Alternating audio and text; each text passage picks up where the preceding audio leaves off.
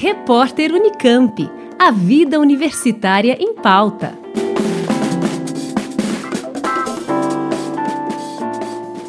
O desmatamento na floresta amazônica atingiu índices superiores a 30%, apresentando uma grande alteração no clima, principalmente na estação seca, que são os meses de agosto, setembro e outubro. Com isso, a estação ficou mais seca, mais quente e mais longa, representando um período de grande estresse para a floresta. Essas regiões apresentaram uma emissão de carbono 10 vezes maior que as regiões com desmatamento inferior a 20%. Segundo estudo, que traz o resultado de nove anos de pesquisas e publicado na revista Nature, mostra que as queimadas foram provocadas pelo homem e não por causas naturais. O pesquisador Carlos Nobre, do INPE, Instituto Nacional de Pesquisas Espaciais, e do IEA, Instituto de Estudos Avançados da USP, especialista nas áreas de mudanças climáticas e Amazônia, alerta que, pela primeira vez, a floresta mostra sinais de esgotamento e não consegue mais remover o gás carbônico da atmosfera. A pesquisa publicada na revista Nature recentemente, ela mostra pela primeira vez que áreas do sul da Amazônia, a floresta, está perdendo carbono. Grande parte da Amazônia retira gás carbônico da atmosfera, é um sumidouro de carbono. Mas o sul da Amazônia, o norte de Mato Grosso, o sul do Pará, o estudo mostra pela primeira vez que mesmo a floresta sem desmatamento, sem queimadas, ela já não está absorvendo carbono. Isso é muito preocupante, mostrando que a floresta está perdendo a característica típica de florestas de todo o planeta, de removerem gás carbônico da atmosfera.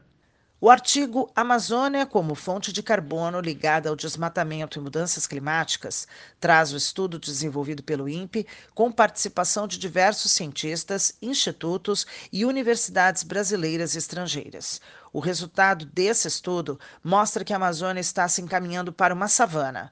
O especialista Carlos Nobre fez o primeiro alerta em 1990, que deixaria a região com menos biodiversidade. O pior é que o quadro é irreversível, principalmente na região sul da Amazônia.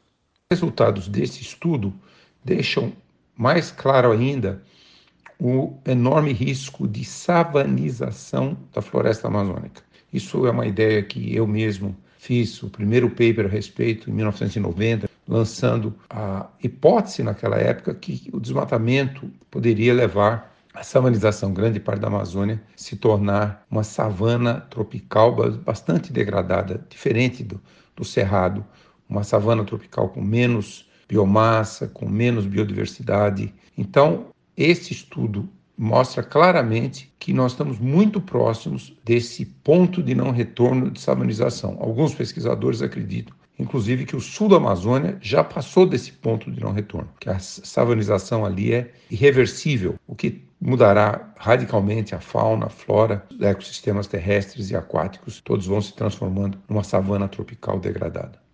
A descarga elétrica não é causa dos incêndios da Amazônia, muito pelo contrário. Quase 95% das queimadas são provocadas por humanos. A floresta é derrubada e a mata é queimada para implantação de pastos no local.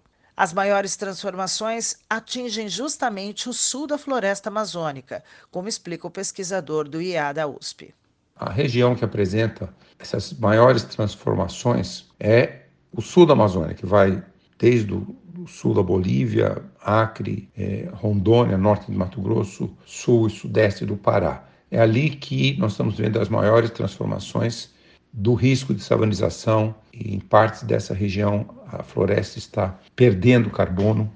E é ali que ocorrem o maior número de desmatamentos e queimadas Países como Peru, Bolívia, Colômbia, Guiana Francesa e Suriname, que também ficam na região sul da Amazônia, não correm tanto risco quanto o Brasil, justamente porque a incidência de chuva é muito grande, o que acaba protegendo de alguma forma a floresta. O especialista deixa claro que não existem dois caminhos, existe apenas um: zerar o desmatamento nos próximos anos.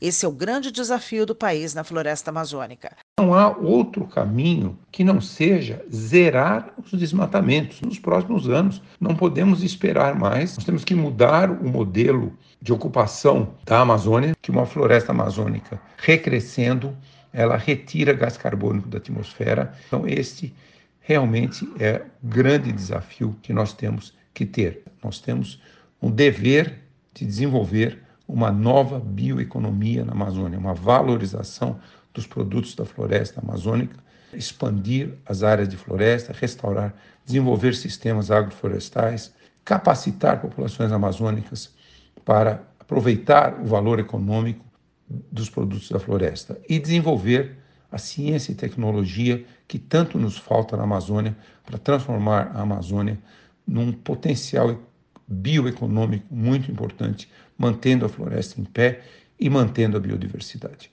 Ouvemos o pesquisador Carlos Nobre, do INPE, e do IEA, Instituto de Estudos Avançados da USP, especialista em mudanças climáticas, falando sobre as queimadas na floresta amazônica. Nós, brasileiros, todos, nós temos que dizer: chega de desmatamento, chega de incêndio. É, é o momento de parar, é o momento de transformar, é o momento de restaurar grande parte da floresta amazônica. Sandra Capomatto, Rádio USP. Repórter Unicamp. A vida universitária em pauta.